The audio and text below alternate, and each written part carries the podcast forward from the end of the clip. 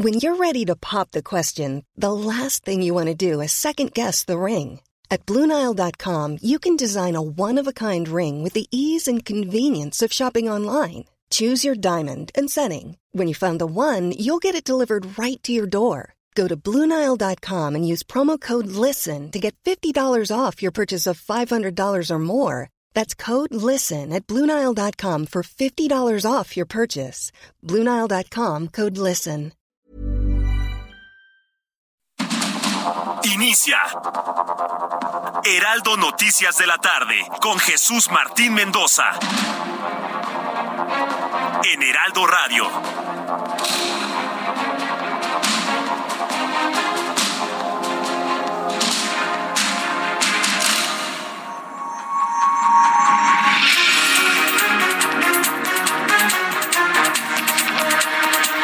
Son las seis de la tarde en punto, hora del centro de la República Mexicana. Bienvenidos, muy buenas tardes. Iniciamos el Heraldo Radio de este jueves. Hoy es 17 de noviembre del año 2022. Me da un enorme gusto saludar a través de los micrófonos del Heraldo Radio.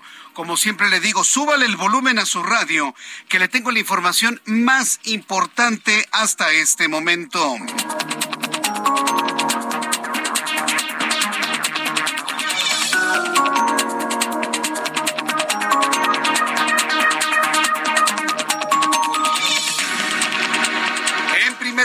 En este programa de noticias, como siempre le digo, súbale el volumen a su radio.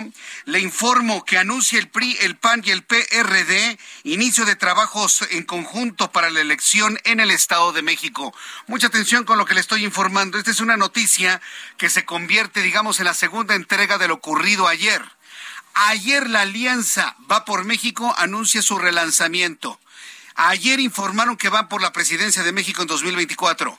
Hoy están anunciando que no van a perder el Estado de México y no lo va a ganar Delfina Gómez de Morena. Así de claros fueron el día de hoy. Los líderes del PAN, del PRI y del PRD en el Estado de México anunciaron el inicio formal de pláticas para conformar una coalición electoral para renovar la gubernatura del Estado de México en 2023 y que quede en el lado de la oposición, de la oposición federal, claro, PAN, PRI PRD. El líder del PAN, Anwar Azar, expresó que tras la marcha del domingo pasado los partidos políticos están ahora obligados a anteponer el interés general sobre el interés particular. Están echados para adelante toda la oposición. Luego de la marcha del pasado domingo, que prácticamente ha colocado nuevamente en un punto muy importante la lucha para evitar el desmantelamiento de nuestro país. Y bueno, hoy se anuncia toda esta plataforma para mantener en manos del PAN, del PRI y del PRD el Estado de México. Le voy a tener todos los detalles más adelante aquí en el Heraldo Radio. Le quiero informar que murió el secretario de Seguridad de Aguascalientes, se cayó un helicóptero. Todavía en este momento se investiga si cayó por un accidente, si cayó por una falla mecánica o si lo derribaron. Hay varias versiones de personas que dicen que grupos armados a bordo de motocicletas dispararon en contra del helicóptero que finalmente se vino abajo en un acto verdaderamente heroico del piloto que logró llevar la aeronave a un terreno baldío. Ahí fue donde cayó y murieron todos sus ocupantes. María Teresa Jiménez, gobernadora de Aguascalientes, confirmó la muerte de Porfirio Sánchez Mendoza, secretario de Seguridad de la entidad, junto con otros cuatro elementos de las Fuerzas Armadas, que también perdieron la vida cuando el helicóptero en el que viajaban se desplomó o lo desplomaron. Están investigando eso. De acuerdo con las investigaciones, primero dijo la gobernadora que se trató de un accidente. Sin embargo, la evidencia de videos y declaraciones de personas que fueron testigos del momento de la caída del helicóptero podrían derivar en otra línea de investigación distinta a la del accidente. Así que bueno, estemos muy atentos de todo lo que se informe sobre este tema más adelante aquí en el Heraldo Radio. Quiero informarle que este jueves el presidente de México, el presidente mexicano, pidió que las elecciones presidenciales de 2024 se vote a favor de su sucesor y que además se le dé la mayoría absoluta en el Congreso a fin de que pueda continuar el movimiento de transformación. Eso que hizo hoy Andrés Manuel López Obrador se llama violación a las leyes electorales. Fue un acto de campaña total y absolutamente abierto. Eso que hizo hoy Andrés Manuel López Obrador es una violación a la ley Pero pues de qué nos sorprende si ya sabemos que viola la ley y no le importa. Aquí la pregunta es, ¿el Instituto Nacional Electoral, los partidos políticos y el Tribunal Electoral del Poder Judicial de la Federación se van a quedar de brazos cruzados? Hoy Andrés Manuel López Obrador hizo un, acto de campaña en favor de quien sea su sucesor del Movimiento de Regeneración Nacional. Yo le invito para que me dé su opinión a través de, mi cuenta de Twitter, arroba Jesús Martín MX, y a través de YouTube en el canal Jesús Martín MX. Movimiento de transformación, ¿cuántas personas siguen en la pobreza y cuántos perdieron su trabajo que votaron por él? Yo nada más le pregunto. A ver, los que me están escuchando, quienes votaron por él y siguen en la misma pobreza, peor la pobreza y se quedaron sin trabajo. A ver quién quiere que siga el la misma situación. Yo le invito a que me lo comparta, al fin que usted y yo aquí platicamos todas las tardes, a través de mi cuenta de YouTube en el canal Jesús Martín MX. También le informo esta tarde que la secretaria de Educación Pública, Leticia Ramírez, la secretaria de Educación Pública Federal, Leticia Ramírez, informó que a partir de este ciclo escolar, los alumnos que no acrediten los conocimientos suficientes en sus materias podrán ser reprobados por sus profesores. Eh, esto, esto es algo interesante. Es la misma señora que decía, no le puedo contestar eso.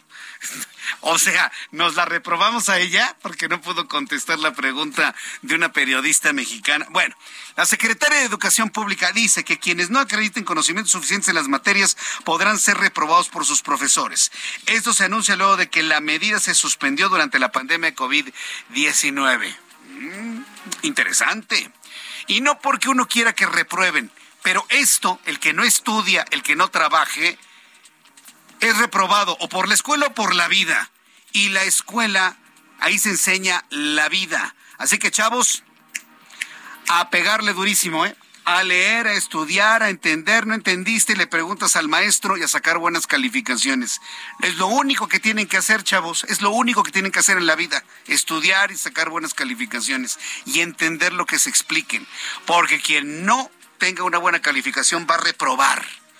Vaya, hasta que le leo algo interesante a Leticia Ramírez porque esto evidentemente estimula al chavo, a la chica, que lee, que estudia, se prepara, que se esfuerza, que presenta sus trabajos correctos a K10, entonces ellos sí son promovidos y los que no trabajen serán reprobados.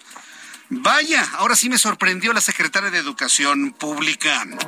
Le informó que Claudia Sheinbaum, jefa de gobierno de la Ciudad de México, informó que la rehabilitación del tramo subterráneo de la línea 12 del sistema de transporte colectivo Metro, que va de Atlalilco a Miscuac, estará lista en diciembre para poder iniciar con las primeras pruebas. Van a determinar que el túnel no esté fracturado. Sí, porque una cosa es que se caiga un tramo elevado y otra cosa es que se derrumbe un túnel, ¿eh? Ojo con eso. Esperemos que no. Por lo pronto lo están revisando para evitar que algo así no suceda con la famosa línea dorada. Durante este jueves fue reportado el asesinato de tres prostitutas, las cuales fueron apuñaladas en el barrio residencial de Roma, esto en Italia. Informaron medios locales, quienes consideran que los asesinatos fueron realizados por un asesino en serie. Dos de las mujeres asesinadas eran de nacionalidad china y la tercera era colombiana. Ya son las seis de la tarde con ocho minutos hora del centro de la República Mexicana. Escuche usted el Heraldo Radio. El amor inspira nuestras acciones por México. Reforestando la tierra, reciclando, cuidando el agua, impulsando a las mujeres y generando bienestar en las comunidades. Juntos somos Coca-Cola y contigo el amor multiplica. Y después de escuchar el mensaje de nuestros amigos de Industria Mexicana Coca-Cola, vamos rápidamente con nuestros compañeros reporteros urbanos, periodistas especializados en información de ciudad. Alan Rodríguez, qué gusto saludarte. ¿En dónde te ubicamos a esta hora de la tarde? Jesús Martín, amigos, muy buenas tardes. Tenemos el reporte de vialidad desde la avenida Vertis, desde el cruce de Río de la Loza hasta el cruce con División del Norte. Bastante carga para todos nuestros amigos que se dirigen hacia la zona sur de la Ciudad de México. En el sentido contrario, ligera carga desde Viaducto hasta Río de la Loza. Por otra parte, Eje 3 Sur, Avenida Morelos, desde Congreso de la Unión y en su continuación hasta la Avenida de los Insurgentes, está presentando en estos momentos avance lento. Esto es provocado por el cambio de luces del semáforo. Por último, eje 4 Sur, la avenida Xola desde Insurgentes hasta Calzada de Tlapan con algo de carga para nuestros amigos que se dirigen y se desplazan hacia la zona oriente. Es el reporte que tenemos. Muchas gracias por la información, Alan. Continuamos al pendiente, buenas tardes. Continuamos al pendiente. Mario Miranda, qué gusto saludarte. Muy buenas tardes.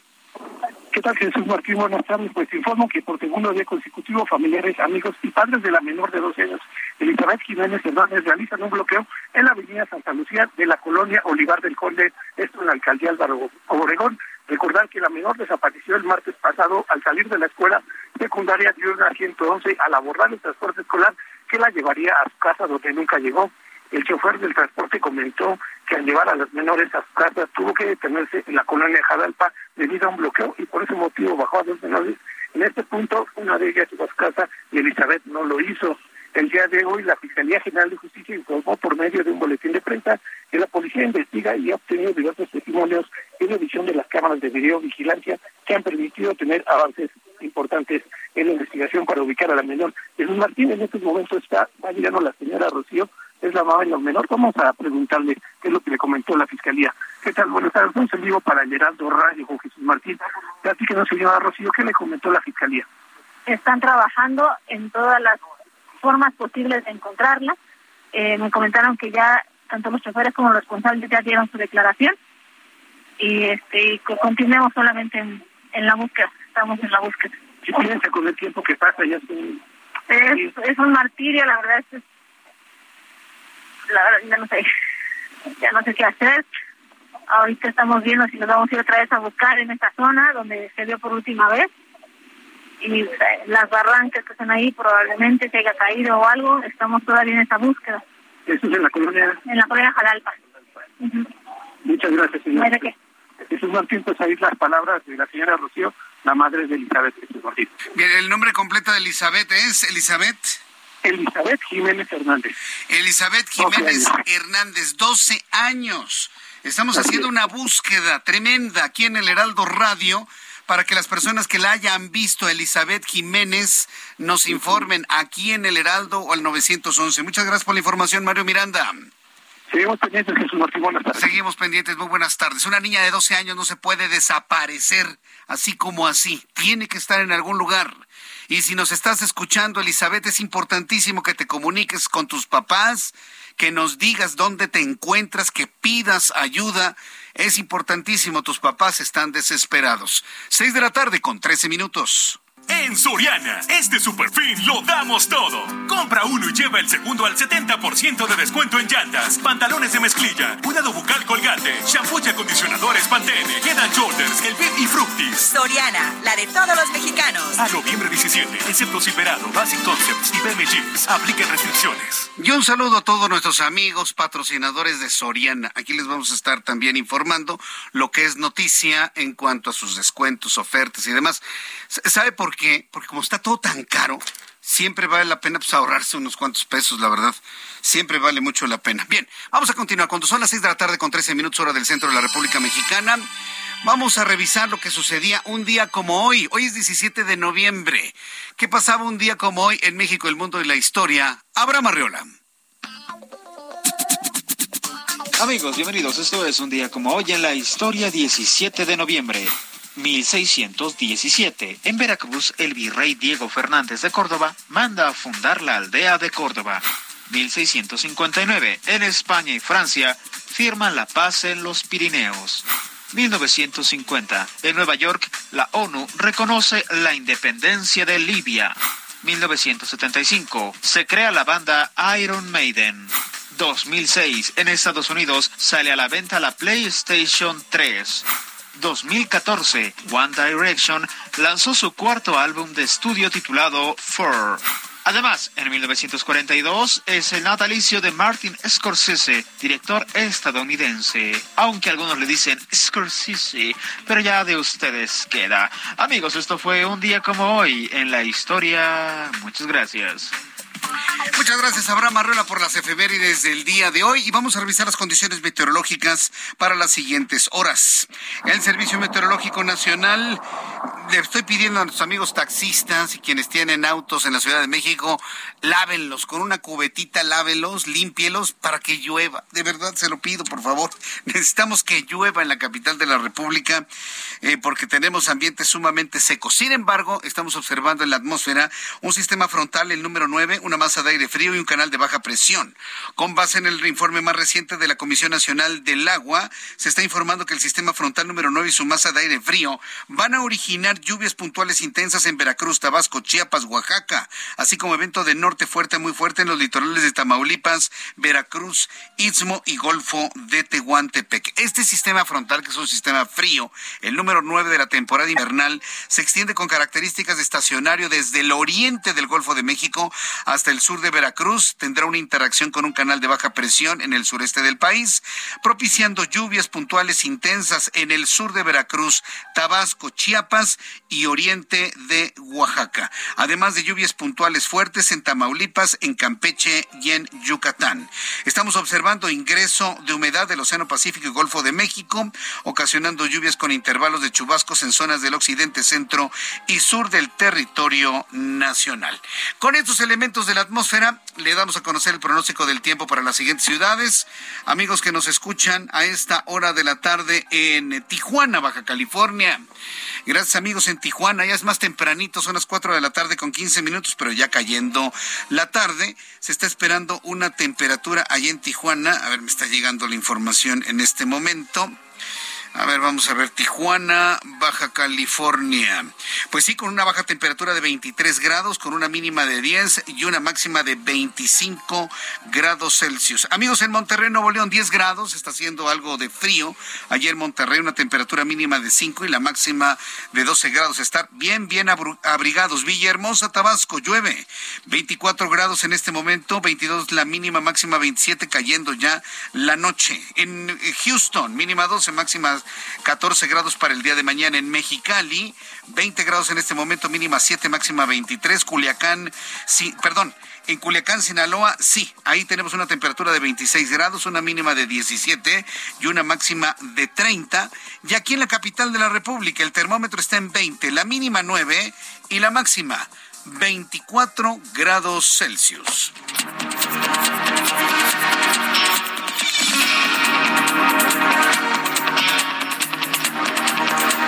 Las seis de la tarde con 17 minutos hora del centro de la República Mexicana. Le invito para que me escriba, para que me comente, para que usted me diga todo lo que usted piensa sobre las noticias del día de hoy a través de YouTube en el canal Jesús Martín MX. Aquí yo lo estoy esperando, por supuesto. Vamos a entrar en comunicación con mi compañero Carlos Navarro y es que las obras de rehabilitación del tramo subterráneo de la línea 12 del metro estaría listo en diciembre no estoy hablando del servicio, apenas de la revisión, apenas de la supervisión. Carlos Navarro, me da mucho gusto saludarte. Bienvenido, muy buenas tardes. Buenas tardes, Jesús Martín. Te saludo con gusto a ti, al auditorio, y te comento que el tramo subterráneo de la línea 12 del metro va a estar listo en diciembre próximo. Hoy, en conferencia de prensa, la jefa de gobierno de la Ciudad de México, Claudia Sheinbaum, señaló que próximamente darán a conocer la fecha en la que retoma operaciones después de haberlo puesto a punto. Escuchemos. La obra civil completa y de electromecánica, digamos, de rehabilitación, eh, queda lista completamente en diciembre. Y después vienen las pruebas y ya el día que inicia, pues ya lo estaremos eh, dando a conocer. Pero está listo para, va a estar listo, está en tiempo toda la obra. Dicho tramo se ubica entre las estaciones Miscuac y Atlalilco de la línea dorada. Comentarte, Jesús Martín, que el metro en este eh, tramo subterráneo está llevando a cabo labores como lo es la atención de vías principalmente en las curvas. Te comento que sobre el tramo elevado, Sheinbaum me explicó que actualmente se atienden 260 claros, mismos que están siendo reforzados. Escuchemos. Son 260 claros, ¿no? Son 260 claros y en este momento se están interviniendo alrededor de 60, ¿no? Simultáneamente. Simultáneamente. Eh, algunos ya están terminados y otros están interviniendo simultáneamente. Están trabajando, además de Carso, otras empresas especialistas en montaje principalmente y eh, que están a cargo de Carso. Y eh, después viene, esa, ahí donde terminan los 60, esas empresas se mueven a lo que sigue. Entonces, al mismo tiempo se está trabajando en, en distintos claros. Recordemos que en mayo de 2021 el tramo elevado de la línea dorada entre las estaciones Olivos y Tezonco colapsó, dejando como saldo lamentablemente 26 fallecidos y más de 100 heridos. Jesús Martín, la información que te tengo. Sí, lo recordamos sin duda alguna. Muchas gracias por la información, Carlos. Hasta luego, buenas tardes. Hasta luego, que te vaya muy bien. Carlos Navarro, reportero del Heraldo Media Group. Entonces, para las personas que ya les anda de que tengamos la línea 12 completamente rehabilitada, la verdad se había convertido en, un, en una opción fundamental para quienes viven en la zona sureste de la Ciudad de México, pues a tener un poquito de paciencia, ¿eh? porque todavía le cuelga, todavía le cuelgan algunos meses para que esté en funcionamiento la línea 12 del metro. Y luego, a ver, usted lo va a ver, va a tener una poca afluencia porque pues va a ser evidente pues las dudas en materia de seguridad en esta línea.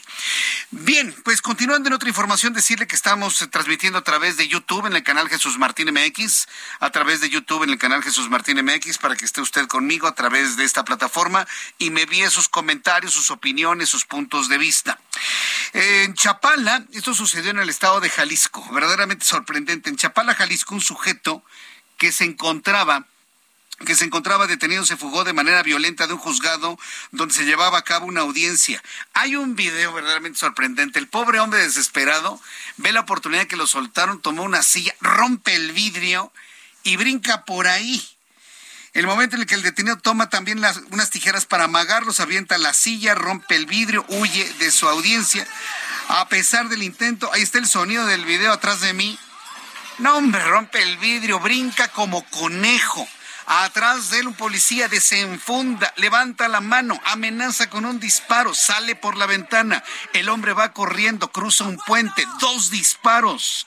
Y en cuestión del que se lo estoy platicando, lo vuelven a prender pasando el puente. Todo un momento verdaderamente desconcertante. Mayeli Mariscal nos tiene más detalles de esta historia, que es de lo que se comenta allá en Jalisco. Adelante, Mayeli, gusto en saludarte. Muy buenas tardes, buenas tardes también al auditorio. Pues así es, vaya historia y vaya momento que vivieron eh, quienes se encontraban en este juzgado regional de Chapala.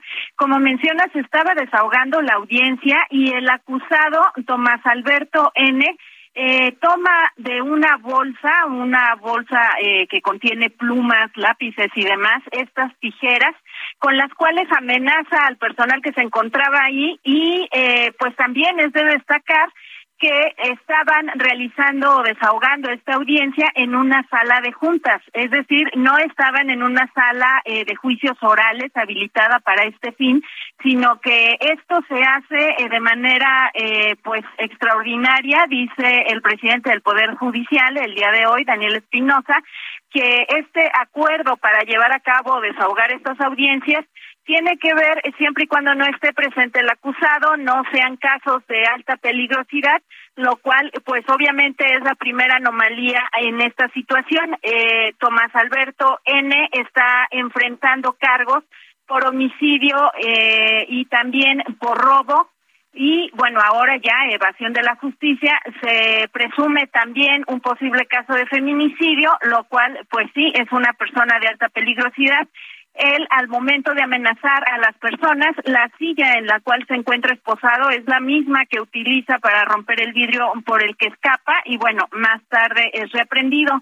También eh, destacar, le preguntábamos al presidente del Poder Judicial si es que habrá algún tipo de sanción por el juez que determinó llevar a cabo esta audiencia en una sala de juntas dice que bueno ya se levantó un acta administrativa se estará eh, turnando a las instancias correspondientes para derivar las responsabilidades porque no solamente es el poder judicial también la dirección de reinserción social la fiscalía que se encontraba también en ese lugar y pues varias autoridades que no pudieron detener al sujeto a tiempo, aunque posteriormente lo reprendieron, pues al momento imagínense, eh, imagínense la escena, eh, pues de estar en esta eh, en esta situación de quienes ahí laboran. Ya, ya me imagino el, el nivel, eh, bueno, me imagino que su pena se va a acrecentar luego de este intento de fuga, ¿verdad? Así es, así es, ya se le estará afincando también esta responsabilidad de evasión de preso, porque eh, pues obviamente y quedó registrado en los videos, eh, sucedió con violencia. Bien, muchas gracias por la información, Nayeli Mariscal. Muy buenas tardes para Hasta todos. luego, que te vaya muy bien. Quiero enviar un caluroso saludo a Nancy de Now Media Radio y Now Media Televisión. Mi querida Nancy, desde aquí te envío un enorme saludo, un abrazo. Gracias por tu sintonía allá en Now Media. Saludos para Nancy desde México de parte de este servidor. Voy a los anuncios, regreso enseguida con más noticias. Le invito para que me escriba a través de mi cuenta de YouTube en el canal Jesús Martín MX. Regreso. Escucha las noticias de la tarde con Jesús Martín Mendoza. Regresamos. Continúa Heraldo Noticias de la tarde con Jesús Martín Mendoza.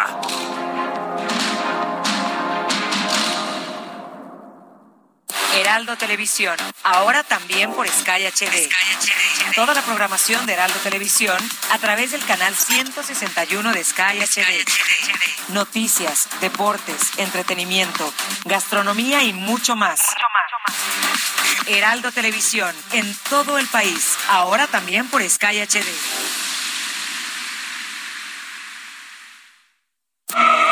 No te pierdas lo que Total Play tiene para ti este buen fin. Contrata ahora y llévate 150 canales, 100 en HD para que veas tus programas favoritos, 50 megas extra para navegar a toda velocidad, un servicio de TV adicional por cuatro meses y por tiempo limitado recibe un Wi-Fi Pro sin costo. ¿Ves? Esta es una promo que sí es promo. Cámbiate ya y vive la experiencia Total Play. En Soriana, este superfin lo damos todo. Compra uno y lleva el segundo al 50% de descuento en toda la marca Verde Valle y Capullo, en mayonesas y chiles y en marca Ariel e Higiénico Suabel. Sí, el segundo al 50% de descuento. Soriana, la de todos los mexicanos. A noviembre 17 aplican restricciones.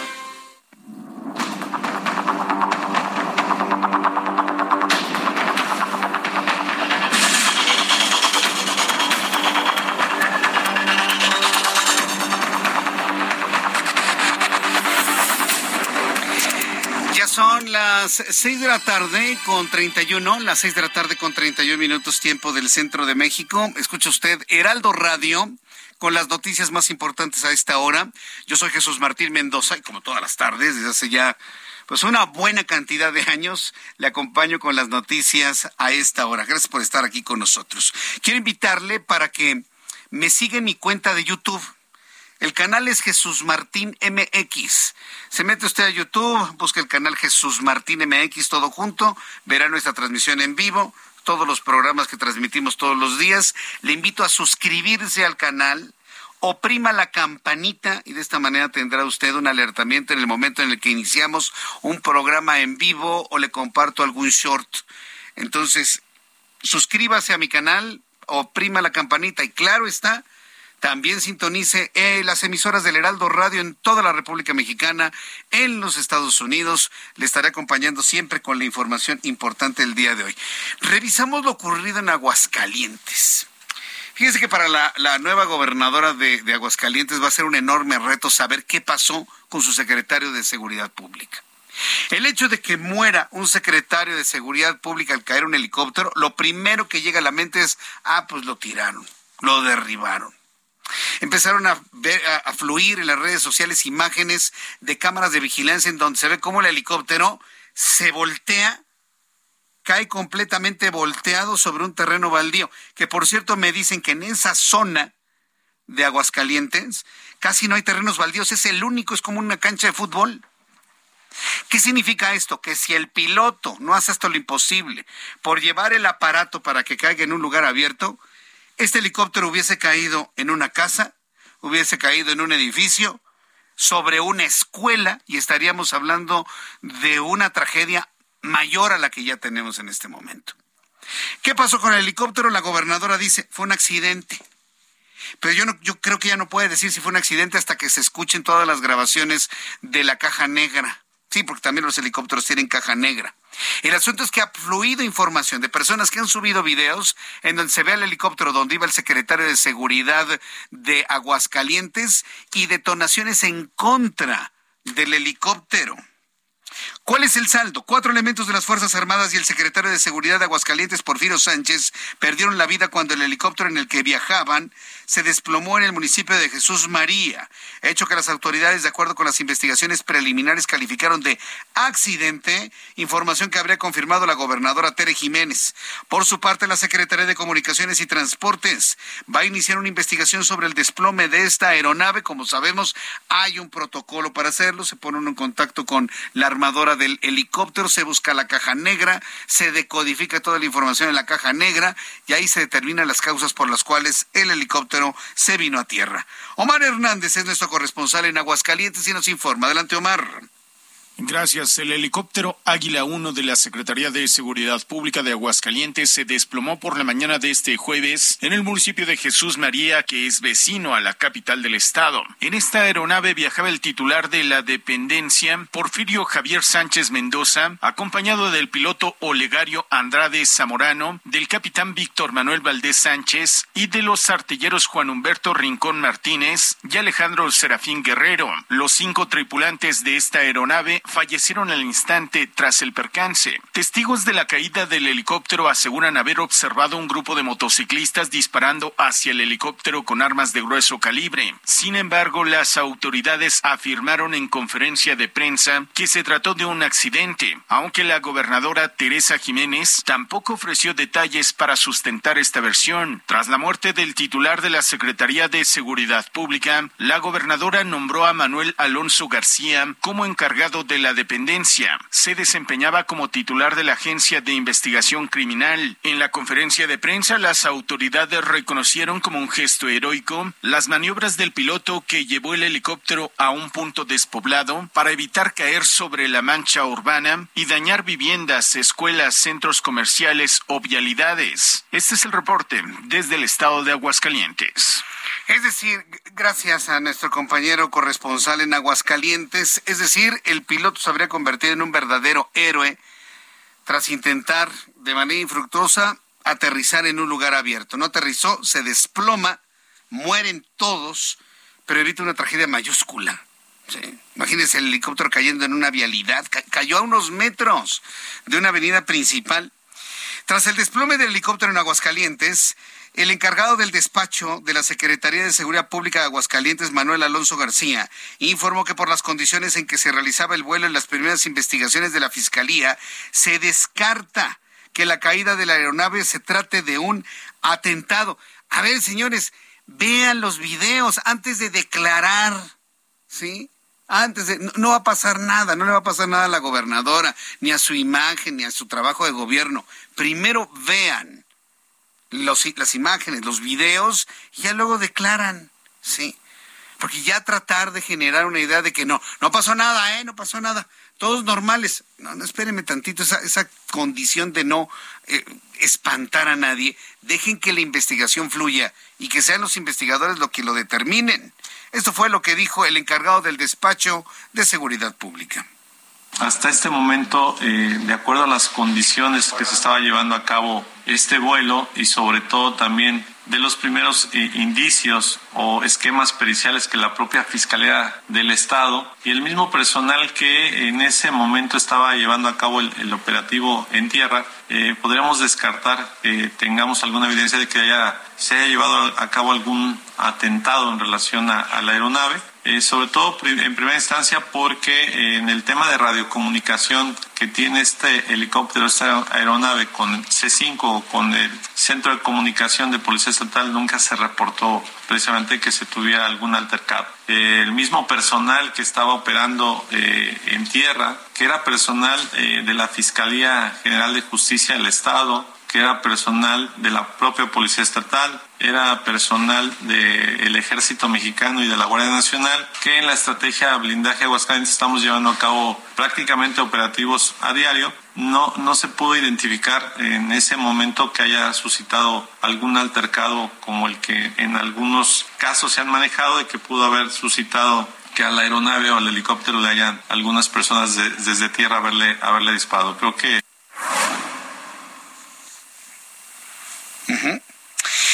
pues esto es lo que comentó el secretario de, bueno, el encargado del despacho de la Secretaría de Seguridad en, en, Aguascalientes. Al respecto, la secretaria de Seguridad Federal, Rosa Isela Rodríguez, calificó el desplome como un accidente aéreo, pero informó que se va a investigar a fondo. Eso fue lo que dijo Rosa Isela Rodríguez. Todavía no se sabe cuál fue la causa, pero fondo y lo lamentamos muchísimo. ¿Cómo se encuentran las Tenemos que ser prudentes en saber si se debió a una falla mecánica o a qué se debió. No podemos decir de ninguna manera a estas alturas hay que hacer una investigación a fondo y que se vea exactamente cuál es la causa eh, de este lamentable accidente. Sí, la música, la agarraron comiendo, ¿no? Entonces, pues sí, estaba rodada de música y demás. Mire cómo es la vida, ¿no? Mientras se estrellan, se mueren cuatro militares, se muere un secretario, pues, pues la vida sigue, ¿no? Me tocó que me preguntaran aquí donde hay música y así es como sucedió finalmente. Y es la labor de cualquier reportero, usted un funcionario público, asiste a la fiesta a ver qué opina de lo ocurrido y buena disposición de la secretaria de contestar aún en esas condiciones.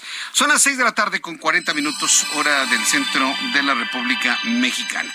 Vamos a la noticia central de carácter político. Ayer y hoy se han dado dos campanazos muy importantes. El de ayer, el anuncio que hace la Alianza Va por México de un relanzamiento con miras a no permitir que Morena repita en 2024.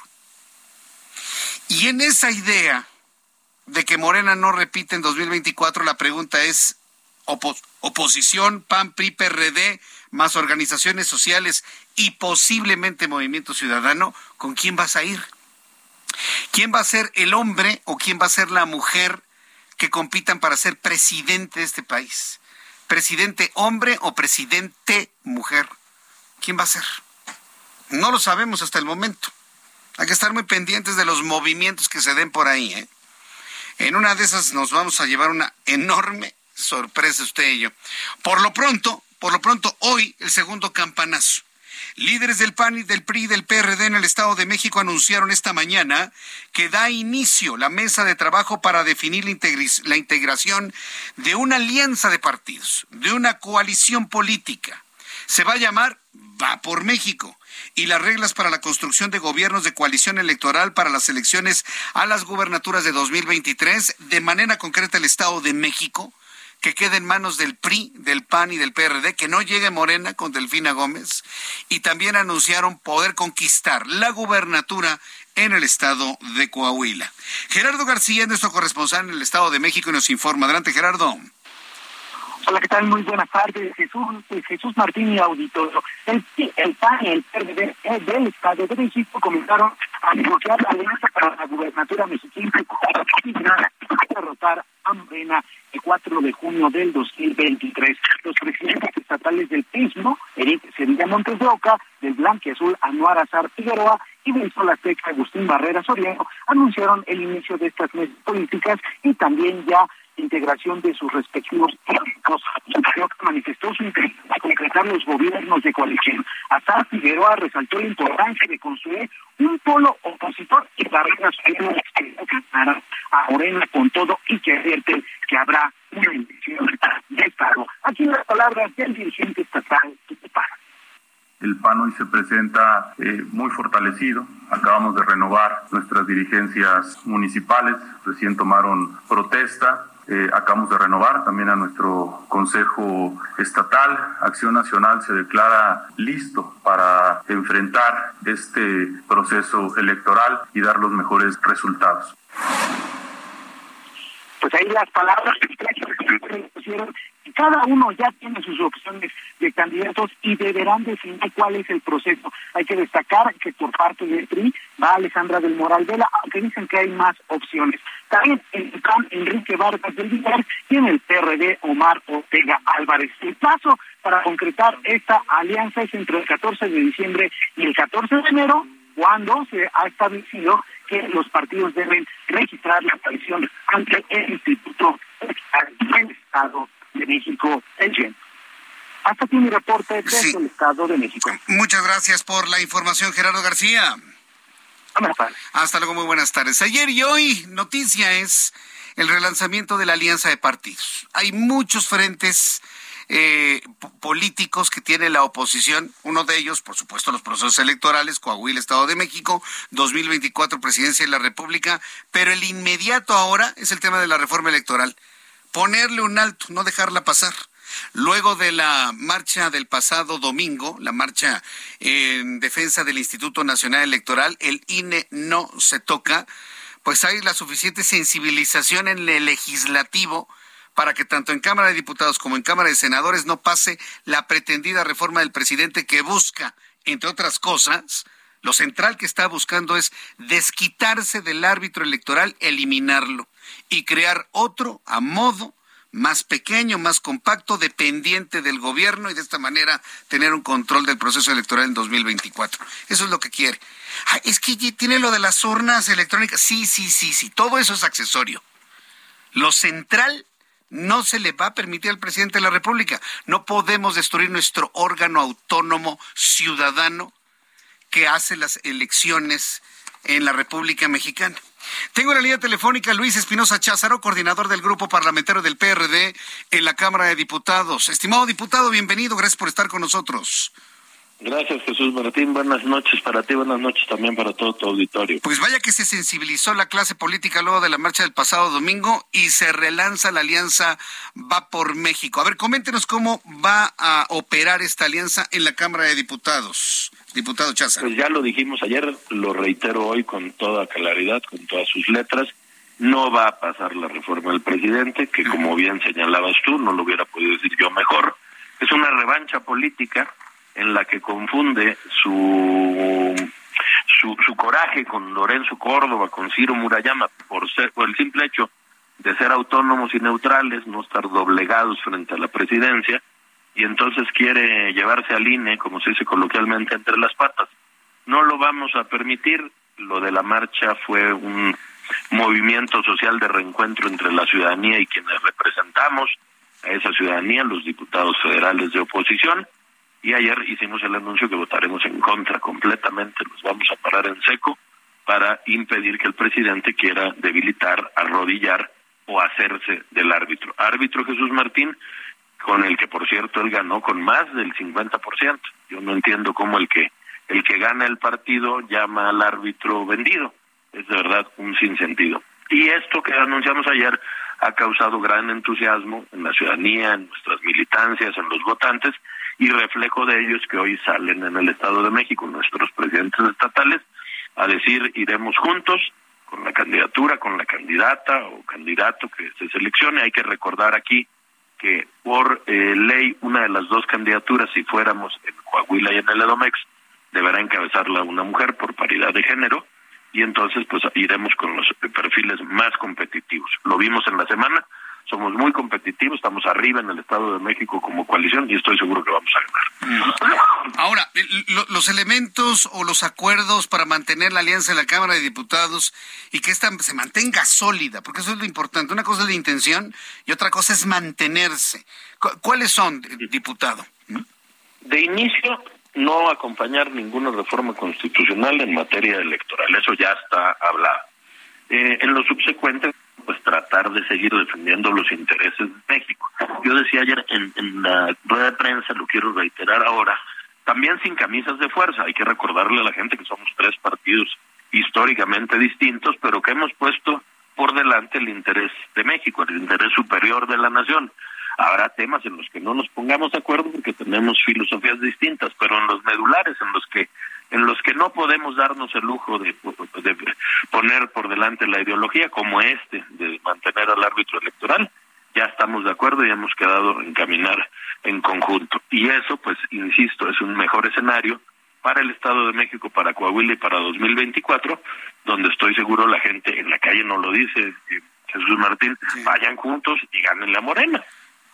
Sí, sí, definitivamente. Esto me parece que tendría que ser el objetivo para lo que es la reforma electoral, los estados del 2023 y la presidencia del 2024. ¿Cómo se van a blindar? ¿Cómo se van a proteger entre, entre todos? Porque yo creo que aquí, independientemente de las ideologías, pues tienen que cuidarse entre todos ante pues lo voy a decir claramente, ¿no? Ante el acercamiento del secretario de Gobernación que quiera negociar, que quiera ahí encontrar, jalar, ganar, amenazar, lo que sea, ¿no? Y poder convencer a legisladores que decidan del otro lado. ¿Cómo se blindan contra eso, diputado Chazano? Pues es un poco en la teoría de, la manada, somos fuertes, más, somos más fuertes juntos.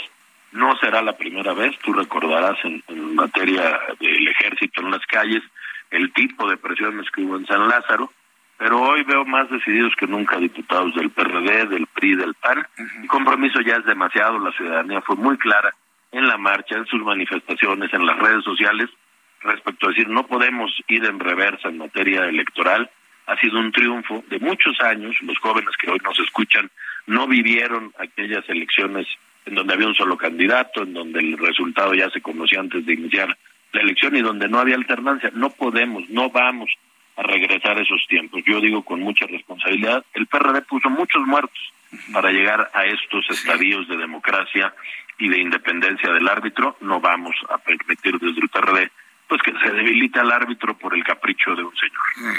Eh, eh, pensando en la fortaleza de la alianza ¿Se quedarán estos tres partidos? ¿Están abiertos a que otros partidos se integren a la alianza? Vaya, se van a acercar al movimiento ciudadano para que se refuerce esta gran alianza con miras a lo que tenemos de inmediato, que es la reforma, los estados del año que entre la presidencia en 24. La alianza está abierta a quien quiera hacer oposición consciente al gobierno. De pronto siento que el MC no pone por delante los derechos de la nación, sino los intereses y el porcentaje de su partido, no acudieron institucionalmente a la marcha, no se han manifestado en este sentido, pero por supuesto que por nosotros en Va por México no va a quedar todo lo que sea un dique democrático para este pretendido autoritarismo, pues es bienvenido, por supuesto. Sí, correcto. Bueno, pues, eh, diputado Chaza, yo le deseo mucho éxito a ustedes, a todos, a, los tres partidos, en, en este esfuerzo por atender las necesidades de la ciudadanía que los eligió y decirle que existimos millones de mexicanos que confiamos en ustedes, diputado. Te, agradezco muchísimo, me alentan tus palabras, sé que tu voz es la de miles y millones de mexicanos y no vamos a arredrarnos, no vamos a amedrentarnos, cumpliremos con nuestro compromiso histórico de, de, votar por la democracia. Y estaremos platicando sobre este y otros temas. Diputado, muchas gracias por eh, estar aquí con nosotros en el Heraldo. Que tenga muy buenas tardes. El agradecido soy yo. Que tengas buena tarde. Gracias. Hasta pronto, que le vaya muy bien. Es el diputado Luis Espinosa Cházaro, coordinador del grupo parlamentario del PRD en la Cámara de Diputados. Sí, lograr alianzas entre los tres partidos no es nada sencillo, ¿eh? y menos si tomamos en cuenta el camino por el que transitó junto con su líder, el Partido Revolucionario Institucional, en el tema de la militarización de México.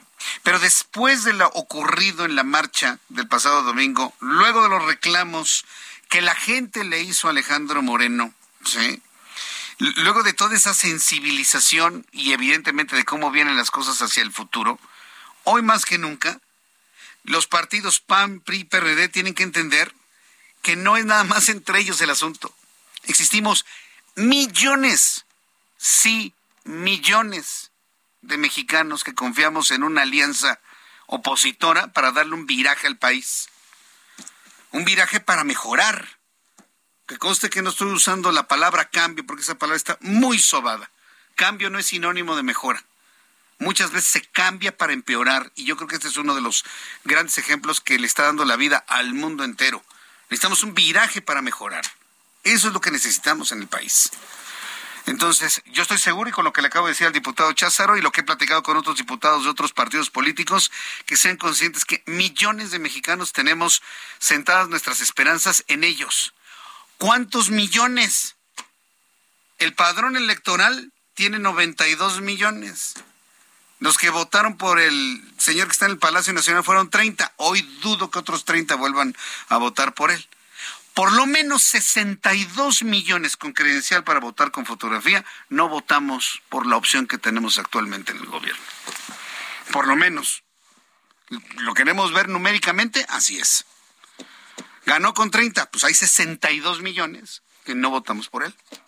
Hay muchos millones de mexicanos que queremos un futuro para nuestros hijos, que queremos ya no ver la discusión entre blancos y morenos, de eso le escribo precisamente en mi columna del día de mañana en el Heraldo Web, ¿sí? La web más leída en todo el país y en todo el mundo de habla hispana. Sí, mañana le publico ahí El color de la piel. Y cómo esta discusión del color de la piel se puso por encima en muchos momentos que la defensa del Instituto Nacional Electoral. Un país racista, sí, cuando López Obrador dice que somos racistas, sí lo somos, pero todos, no nada más los de un lado, todos. También hay racismo del otro lado hacia el otro lado por supuesto. Yo le invito para que lo lea el día de mañana y continuaremos platicando sobre esto y otros asuntos al regresar de los anuncios. Yo le invito para que me escriba a través de dos plataformas, Twitter, arroba Jesús Martín MX, y a través de YouTube en el canal Jesús Martín MX.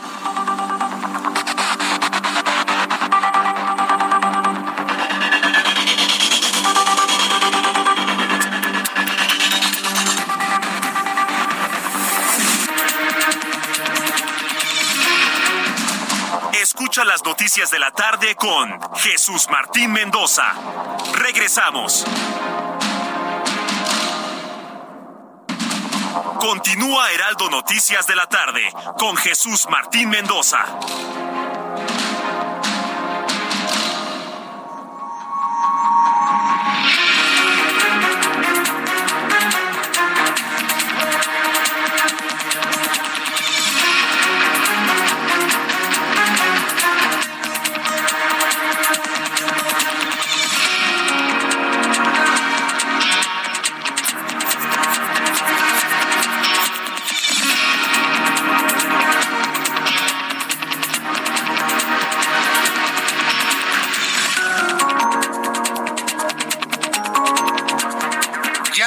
Las eh, siete en punto, hora del centro de la República Mexicana. Continuamos con la información aquí en el Heraldo Radio. El Heraldo Radio, El Heraldo Televisión, nuestra página web del Heraldo de México, nuestra edición impresa del Heraldo de México. Todos estamos en el apoyo de la búsqueda de la pequeña niña Elizabeth Jiménez Hernández, 12 años. Desapareció cuando bajaba de su transporte escolar no es posible que en México se pierdan las mujeres así como cualquier cosa. Sus padres están desesperados. La niña no aparece desde el martes, hoy es jueves. Está cayendo la noche y la niña no aparece. Estamos pidiéndole a usted de manera encarecida que cualquier dato, cualquier información nos lo haga saber aquí en el Heraldo. Quiere hacerlo de manera anónima, hágalo, pero hágalo. ¿Sí? También puede hacer una denuncia de carácter anónimo a través del 911, pero lo importante es la información para saber en dónde está la pequeña Elizabeth Jiménez Hernández. Nos estamos uniendo debido al terrible y enorme dolor que están viviendo sus padres y sobre todo porque la gente no puede desaparecer así como así.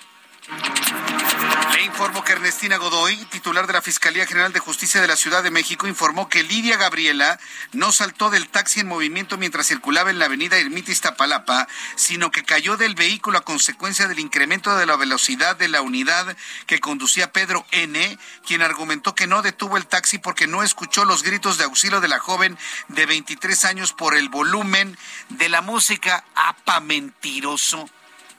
¿Quién le va a creer a este individuo que le den 50 años más por la mentira, no?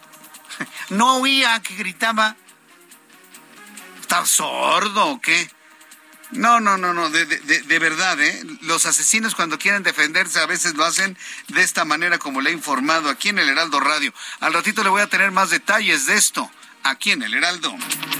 El Colegio Williams reanudó actividades este jueves en sus planteles de Miscuac y San Jerónimo, tras suspender las clases durante una semana por la muerte del niño Abner de seis años, quien murió el lunes 7 de noviembre cuando se ahogó en la alberca de la escuela sin que nadie se diera cuenta. Y eso es lo que está investigando la Fiscalía de Justicia de la Ciudad de México. Las razones por las cuales de ocho maestros que tenían que estar presentes en la alberca no había ninguno algunas versiones hablan de que el niño se ahogó y quien se dio cuenta fue una de sus compañeras, quien ella misma lo empezó a sacar y luego llegó la maestra, hoy presa, hoy detenida, como responsable para darle primeros auxilios.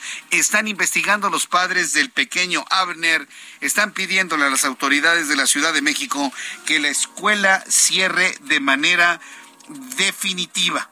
Más adelante le voy a tener toda la información. Más adelante le voy a tener información sobre el colegio Williams. Hay un grupo de padres que quieren que no cierre el colegio, que dicen que los medios de comunicación se han ensañado en contra de ellos. Entendemos la necesidad de esa escuela, pero bajo qué costo, ¿eh? No es la primera vez que el Williams está en un escándalo mediático. Más noticias en este resumen, en más noticias en este resumen le informo que Luis Espinosa Cházaro, diputado, coordinador del PRD en la Cámara de Diputados, declaró en entrevista que la Alianza Va por México va a defender los intereses de los mexicanos, pero sin camisas de fuerza considerando que son tres partidos con distintas ideologías, pero que en ciertos casos dejarán a un lado los intereses propios para sobreponer el interés de todo el país, como es el caso de la votación en contra de la reforma electoral, para que no desaparezca el INE. Así lo dijo el diputado Cházaro. Pues tratar de seguir defendiendo los intereses de México. También sin camisas de fuerza. Hay que recordarle a la gente que somos tres partidos históricamente distintos, pero que hemos puesto por delante el interés de México, el interés superior de la nación.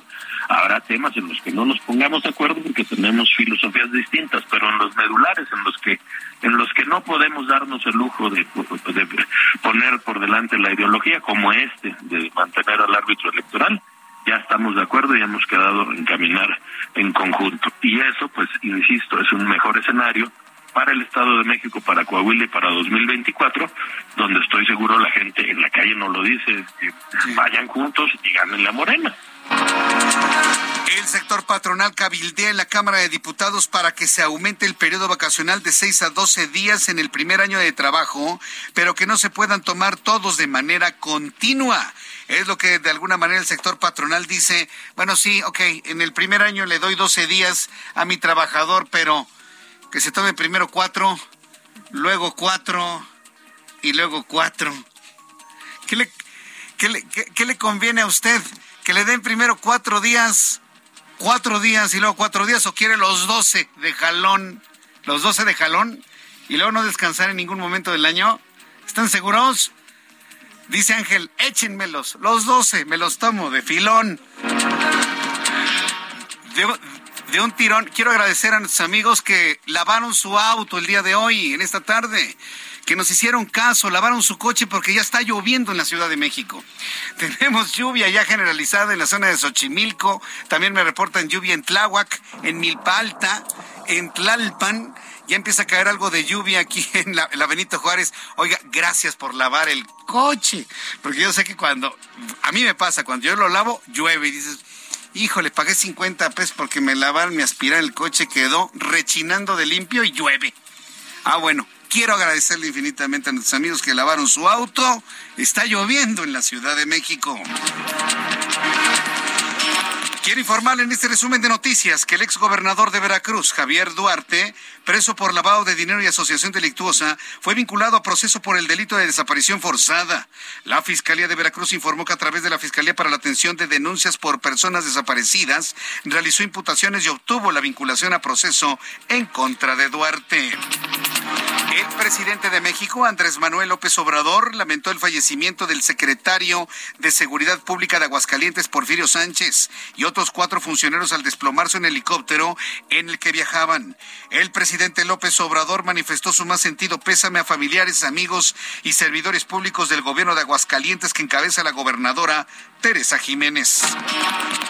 La Cámara de Diputados emitió un dictamen para modificar la ley Olimpia en donde incluyeron la, la sextorsión como delito, es decir, la presión, amenaza, chantaje extorsión con difundir o exhibir contenidos sexuales sin consentimiento por medio de tecnología de la información y también la comunicación. Se le conoce como sextorsión, es un neologismo, es una palabra armada, formada, pero que nos da muy claramente lo que es una extorsión a cambio de no dar a conocer material íntimo, material sexual. Bueno, pues la Cámara de Diputados ha emitido esta dictamen para modificar la ley Olimpia. El Congreso de Perú negó este jueves el permiso necesario al mandatario Pedro Castillo para que viaje a México, donde debía asistir a la cumbre de la Alianza del Pacífico programada para el próximo 25 de noviembre. Esto debido a que las investigaciones que la Fiscalía abrió en su contra. Sí, Pedro, este Pedro Castillo, el presidente de Perú, está viviendo los peores momentos. Ya hasta le quitaron el sombrero. Ya. Sus asesores dijeron, presidente, quítese el sombrero, ¿no? Tiene que tener una imagen mucho más presidencial y además un poco más seria ahora que lo están acusando, tiene que enfrentar a la justicia. Ya Pedro Castillo ya no usa su sombrero característico de los campesinos peruanos.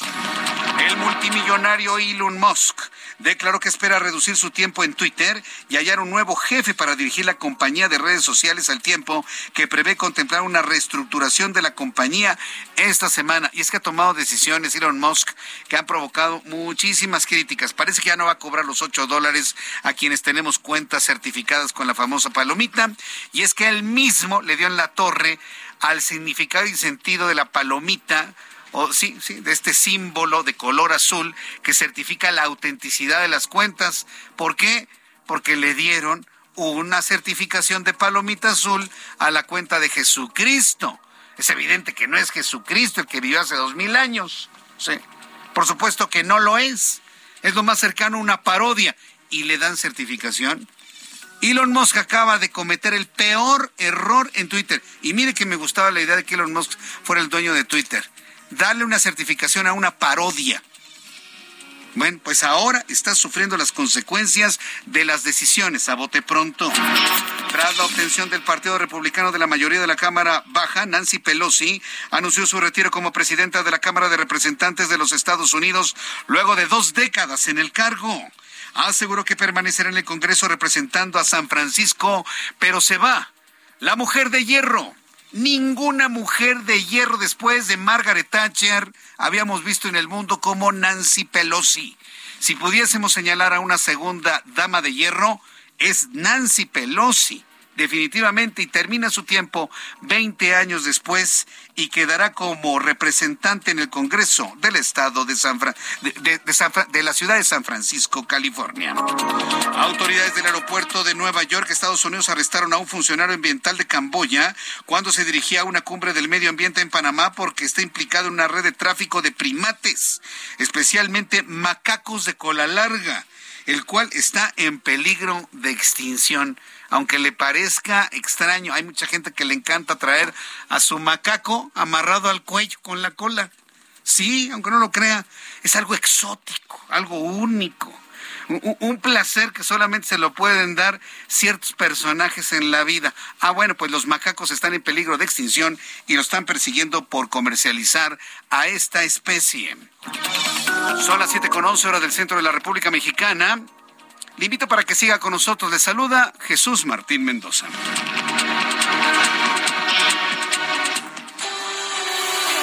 El amor inspira nuestras acciones por México. Reforestando la tierra, reciclando, cuidando el agua, impulsando a las mujeres y generando bienestar en las comunidades. Juntos somos Coca-Cola y contigo el amor multiplica. El amor multiplica, gracias amigos de Industria Mexicana Coca-Cola. Bien, vamos con nuestros compañeros reporteros urbanos, periodistas especializados en información de ciudad. Alan Rodríguez, qué gusto saludarte. ¿En dónde te ubicamos a esta hora de la noche? ¿Ya llueve donde tú estás? Jesús Martín, amigos, muy buenas noches. Ligera lluvia ya tenemos en esta zona de la Avenida de los Insurgentes, la cual presenta carga entre viaducto y hasta la zona de San Ángel. En el sentido contrario, tenemos avance lento desde el eje 7 sur Félix Cuevas hasta la zona de la Glorieta de los Insurgentes. Por otra parte, el eje 7 sur desde Universidad hasta Avenida Revolución con buen avance, únicamente ligeros eh, pues asentamientos. Esto es por, por el cambio de luces del semáforo. Ya por último, Jesús Martín, amigos, informarles que en la zona de la Colonia del Valle, en la calle de Amores al cruce con Miguel Lauren, tenemos un grupo de manifestantes que están afectando la circulación, esto frente a las instalaciones de la Secretaría de Desarrollo y Vivienda de la Ciudad de México. Como alternativa tenemos la avenida Coyoacán para evitar los asentamientos. Es el reporte que tenemos. Amores y Miguel Laurent es donde están bloqueando en este momento. Es correcto, Jesús Martín se de un grupo de manifestantes quienes están solicitando vivienda. Ellos ya llevan aproximadamente dos horas y realizan cortes intermitentes. Mm, correcto, gracias por la información, Alan. Hasta luego. Es, es en donde se encuentra la esquina, ahí en la esquina está el Instituto México, para quienes conocen profundamente la colonia del Valle. Mario Miranda, ¿en dónde te ubicamos? Muy buenas tardes. Buenas noches ya. Mario Miranda. Bueno, lo que tengo comunicación con mi compañero Mario Miranda, ya con esta ligera lluvia que cae en, en, la Ciudad de México, quiero informarle que tenemos un gran estacionamiento en este momento. Todo el periférico, desde Río San Joaquín hacia el sur, es un estacionamiento en ambos sentidos, tanto arriba como abajo. A la altura del río Becerra y Ferrocarril de Cuernavaca, para quienes toman río Becerra rumbo al viaducto, también tenemos circulación muy lenta, prácticamente detenida antes, de la incorporación al viaducto rumbo al aeropuerto. Está a vuelta de rueda, ni siquiera pasando Tlalpan mejora la vialidad. Es más, en la incorporación a la altura de Parque Galindo y Villa rumbo al aeropuerto, ahí se va a tardar como 10 minutos, ¿no? De un asentamiento totalmente detenido. Y para quienes vienen por el circuito interior a la altura del Autódromo Hermano Rodríguez, hay un accidente en la incorporación hacia esta vialidad del aeropuerto. Entonces, paciencia, paciencia, y yo le estoy acompañando aquí con las noticias. Mario Miranda, ¿en dónde te ubicamos a esta hora? No. es el cablecito. Sí, bueno, no importa, precisamente ha empezado a llover, eso nos complica un poco la comunicación telefónica con nuestros compañeros reporteros. Ya por último le informo cómo se encuentra la avenida Ignacio Zaragoza. Para quienes ya recorrieron el viaducto, se tardaron un buen rato quieren ir rumbo a Puebla o hacia el Estado de México, los Reyes La Paz o hacia aquella zona de, de, Chalco, pues se van a tardar un rato enorme. Está totalmente parada la vialidad en la avenida Ignacio Zaragoza. Está a la altura de, ahora verá, en dónde es el, es que ¿Sabe qué parece? Como si estuviese inundado o si hubiese un cierre en esta zona. Le voy a decir cuál es la estación del metro que se encuentra antes de la estación del metro Peñón Viejo, a esa altura. ¿Se inunda ahí? Ah, sí, se inunda. Me están diciendo que se inunda. Debe ser una inundación lo que está provocando porque es pasando Cabeza de Juárez. Va usted por Ignacio Zaragoza, pasa Cabeza de Juárez, antes de Peñón, ahí está, hay un cierre de algo no sé si sea una inundación, un vado, han de ser los vados. Algo está ocurriendo en este lugar, lo que está generando un conflicto vehicular hasta el viaducto, para que se dé usted una idea. Por favor, tenga usted muchísima paciencia mientras circula en la Ciudad de México. Son las siete con dieciséis, hora del centro de la Ya lo tenemos. A ver, Mario Miranda, dicen que la tercera es la vencida, Mario.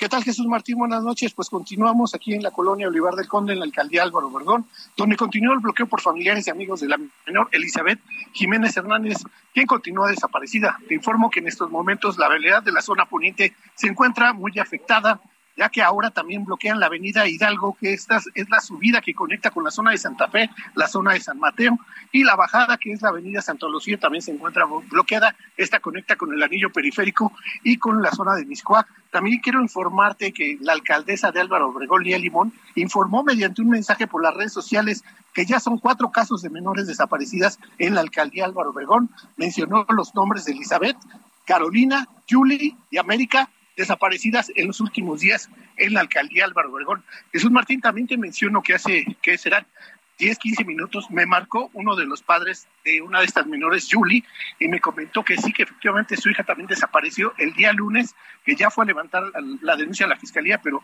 hasta el momento no le han hecho caso mucho a, su caso de, la desaparición de su hija, que tiene 15 años, desapareció al momento de ir al mercado, y lo que coincide que es la misma colonia, desapareció en la colonia Jalalpa al momento de ir al mercado.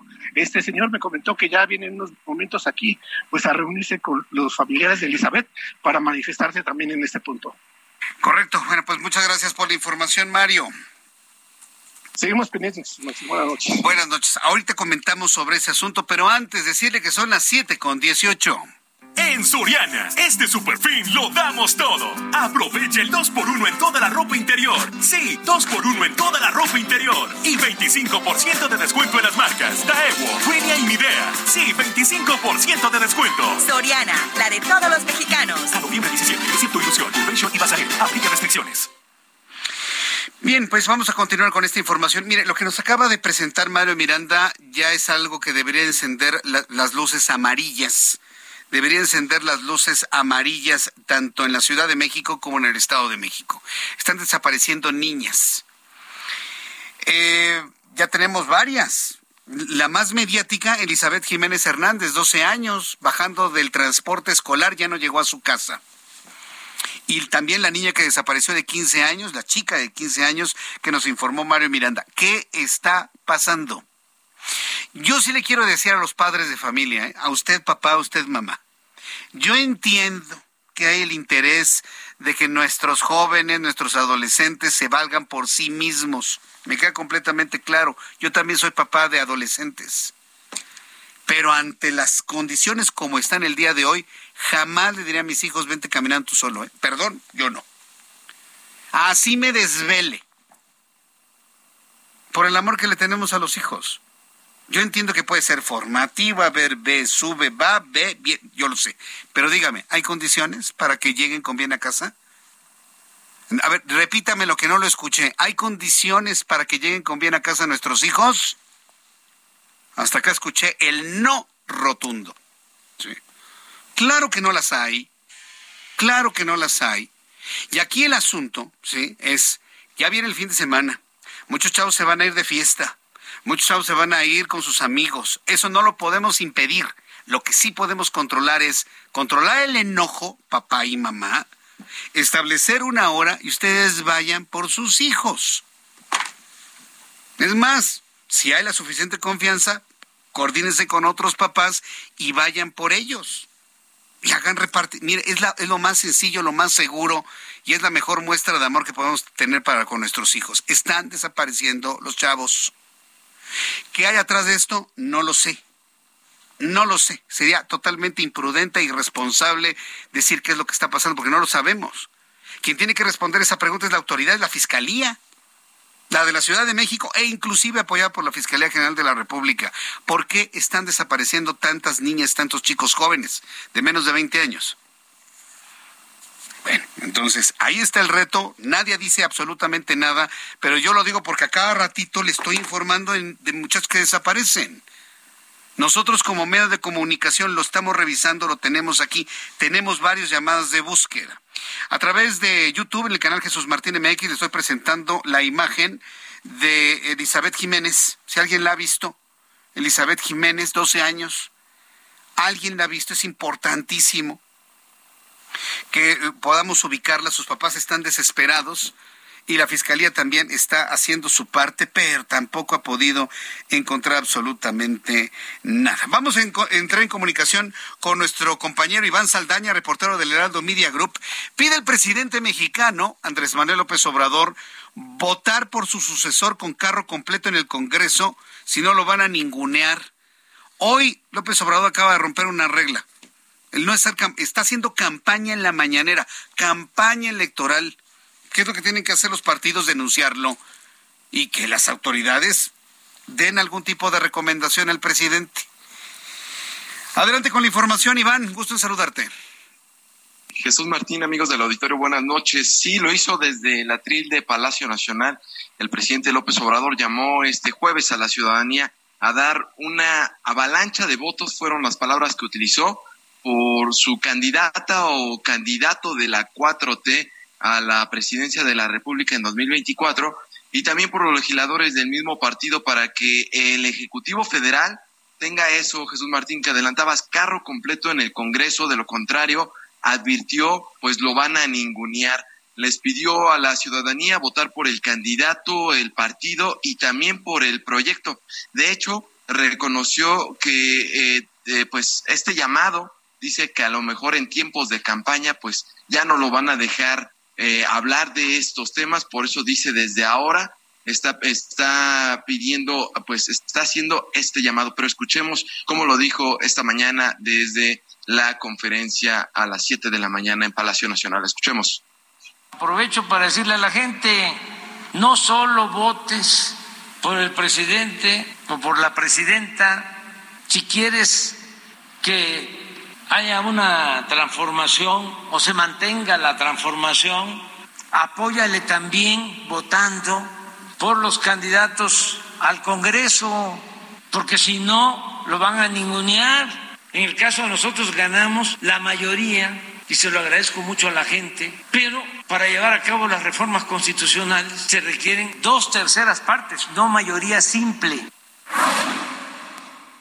Jesús Martín es el segundo día consecutivo que el presidente López Obrador pues llama a los ciudadanos o habla de que eh, pues el movimiento, el presidente en turno debe de tener carro completo en el Congreso, es decir, que puedan llegar a las dos terceras partes eh, tanto en la Cámara de Diputados como en la Cámara de Senadores, ya que está previendo que pues se va a rechazar la reforma en materia electoral, lo que ha anunciado también la oposición, y pues aprovechó también para decir que pues él sufrió una campaña dice de en contra sobre esto, sobre para que el presidente López Obrador no alcanzara en 2018 el carro completo, una campaña que encabezó Enrique Krause y Héctor Aguilar Camín. Es lo que dijo el presidente López Obrador. El señor, en lugar de gobernar, sigue lamiendo el pasado.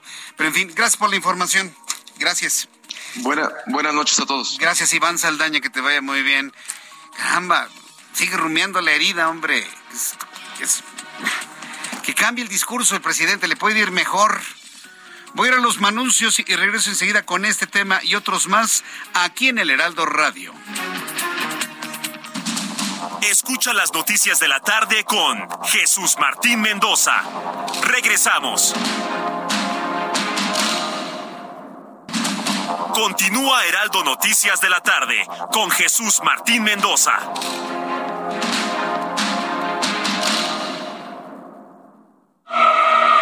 Pierdas lo que Total Play tiene para ti este buen fin. Contrata ahora y llévate 150 canales, 100 en HD para que veas tus programas favoritos, 50 megas extra para navegar a toda velocidad, un servicio de TV adicional por cuatro meses y por tiempo limitado recibe un Wi-Fi Pro sin costo. ¿Ves? Esta es una promo que sí es promo. Cámbiate ya y vive la experiencia Total Play. El 12 de noviembre se conmemora el Día Mundial contra la Neumonía, una enfermedad que cobra miles de vidas en México al año, especialmente en niños y personas mayores. Hoy es posible prevenirla gracias a las vacunas. Consulte con su médico sobre las recomendaciones de vacunas disponibles. Porque cuando prevenimos, respiramos tranquilos. Sobre los esquemas de vacunación, consulte a su médico. Un mensaje de Pfizer con autorización 22330021B0812. En Soriana, este superfin lo damos todo. Aprovecha 30% de descuento en toda la ropa exterior de invierno, en todo el departamento de blancos y en todos los artículos navideños. Sí, 30% de descuento. Soriana, la de todos los mexicanos. A noviembre 17, excepto Nochebuenas y Pinos Naturales. Aplica restricciones.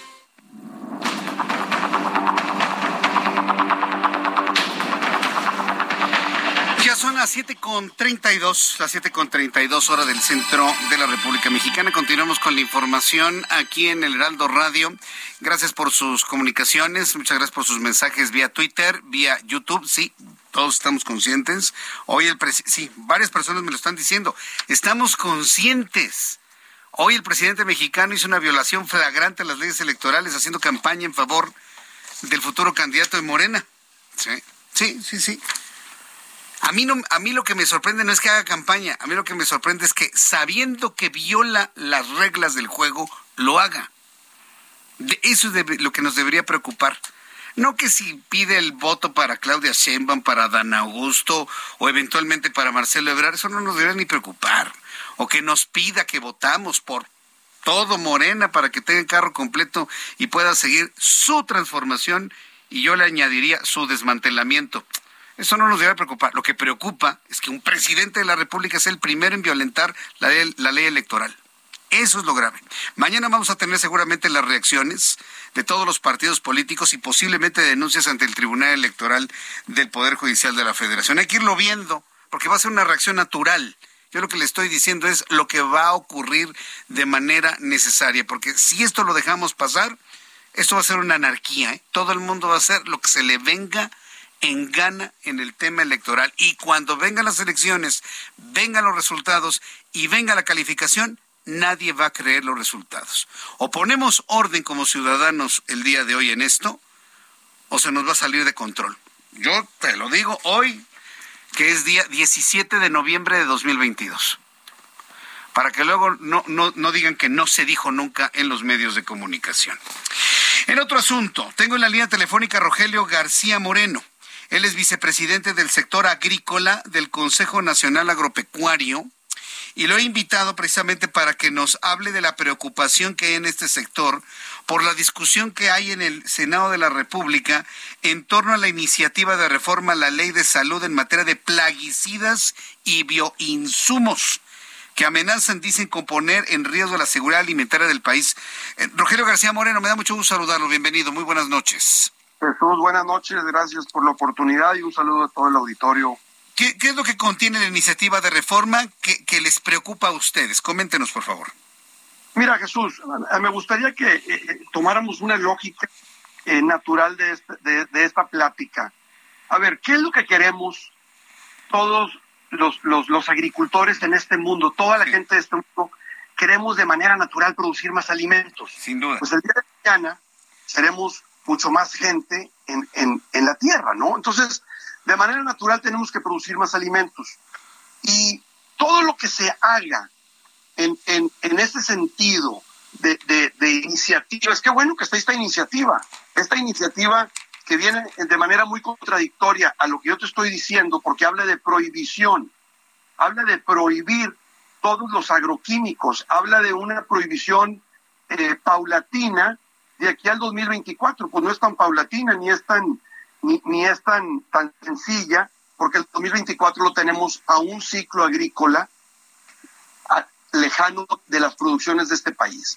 Entonces, nosotros hemos estado insistiendo mucho y fíjate que ha sido una tarea muy interesante porque nos hemos echado a la tarea productores de este país que primero que nada te quiero decir algo. A ver, yo soy productor en Tamaulipas. Yo soy productor de cuarta generación en el norte de Tamaulipas. Nosotros producimos granos y oleaginosas. Entonces, yo tengo 39 años de dedicarme a esto y claro que con mucho gusto y mucho orgullo, pues represento a muchos productores a lo largo del país a través como vicepresidente agrícola del Consejo Nacional Pecuario. Pero primero que nada, antes y siempre primero seré productor. Entonces, a ver, nosotros de qué hemos hablado, Jesús? Nosotros hablamos no a la prohibición, no a la prohibición, porque la prohibición va a ser exactamente en consecuencia automática a conducirnos a producir menos alimentos, que lo que nosotros queremos es producir más alimentos. Bueno, queremos producir más alimentos, pero, pero haciendo qué, que teniendo qué efecto, cuidando la salud humana y cuidando el medio ambiente, que eso es de lo que hablan las iniciativas estas, y, pero que de manera muy, muy, muy, muy sencilla dicen cómo le hacemos para cuidar la salud humana y cómo le hacemos para cuidar el medio ambiente, pues que se prohíban todos los agroquímicos. ¿Qué son los agroquímicos, Jesús? Los agroquímicos son las medicinas que utilizan los agricultores, los ganaderos, los productores de hortalizas, los citricultores de este país, las gentes que tienen praderas donde tienen el ganado, el cuidado de todo tipo de animales, animales domésticos, plagas domésticas como cucarachas, como zancudos, eh, eh, perros, gatos, eh, pajaritos, etcétera, etcétera, son las medicinas, los agroquímicos de toda esta biodiversidad de cosas que te acabo de decir.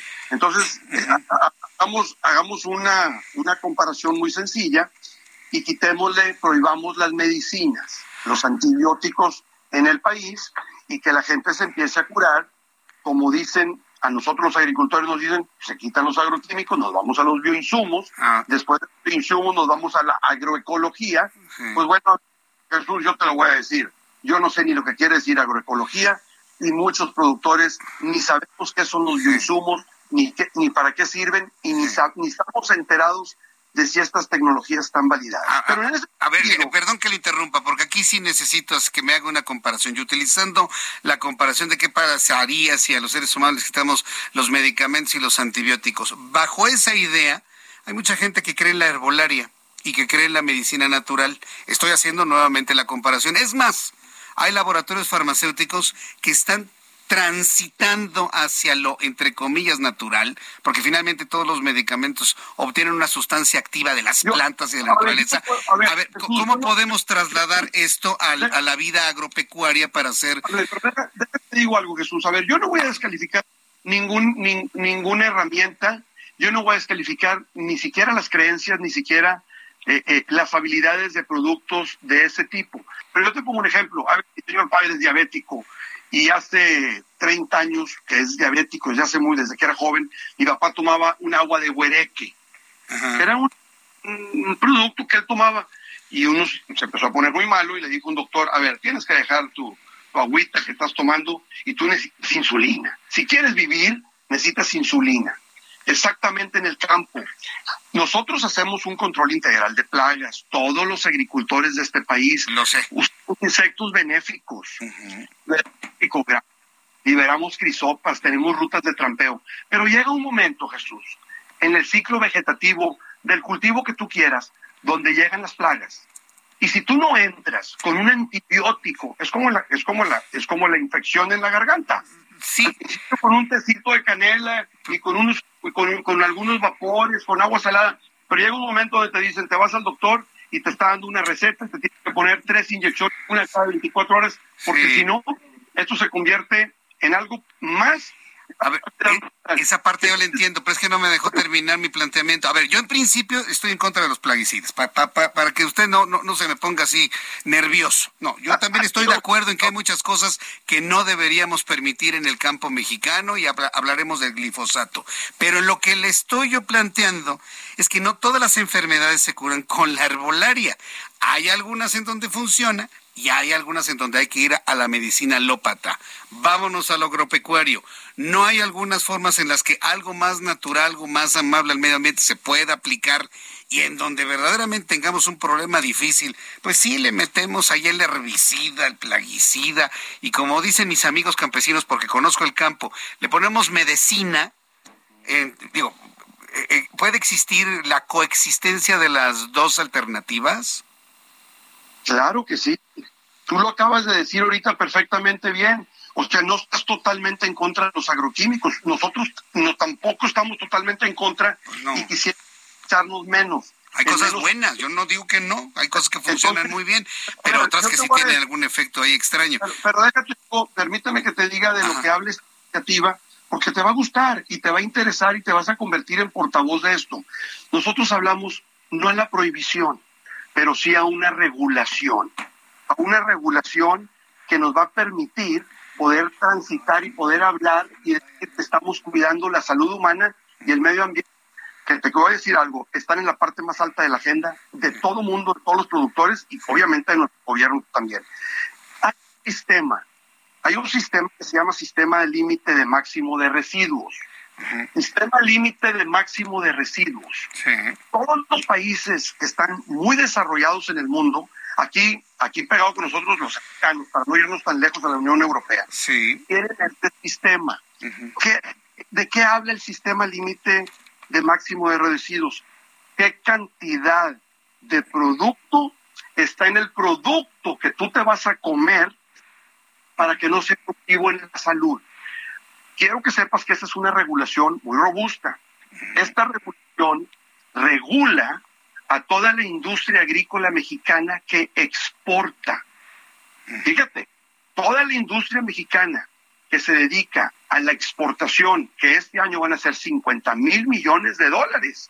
50 millones de dólares. Traemos un superávit enorme con los americanos en, en materia agro- agropecuaria. Qué bueno. Entonces los americanos dicen, a ver, a ver, tú me vas a mandar a mí un tomate, yo lo voy a revisar antes de que cruce.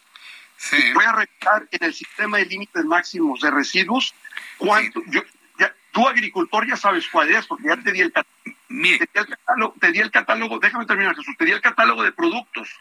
Te estoy diciendo cuál es el límite máximo de residuos que puede tener lo que me vas a mandar, que me voy a comer, para que a mí no me afecte a mi salud. Sí, he conocido todo ese procedimiento, e inclusive recuerdo muy bien el, el panel de controversia del 94 con el tema del tomate. O sea, el problema es que en México no tenemos esa regulación. En México tenemos que legislar en ese sentido.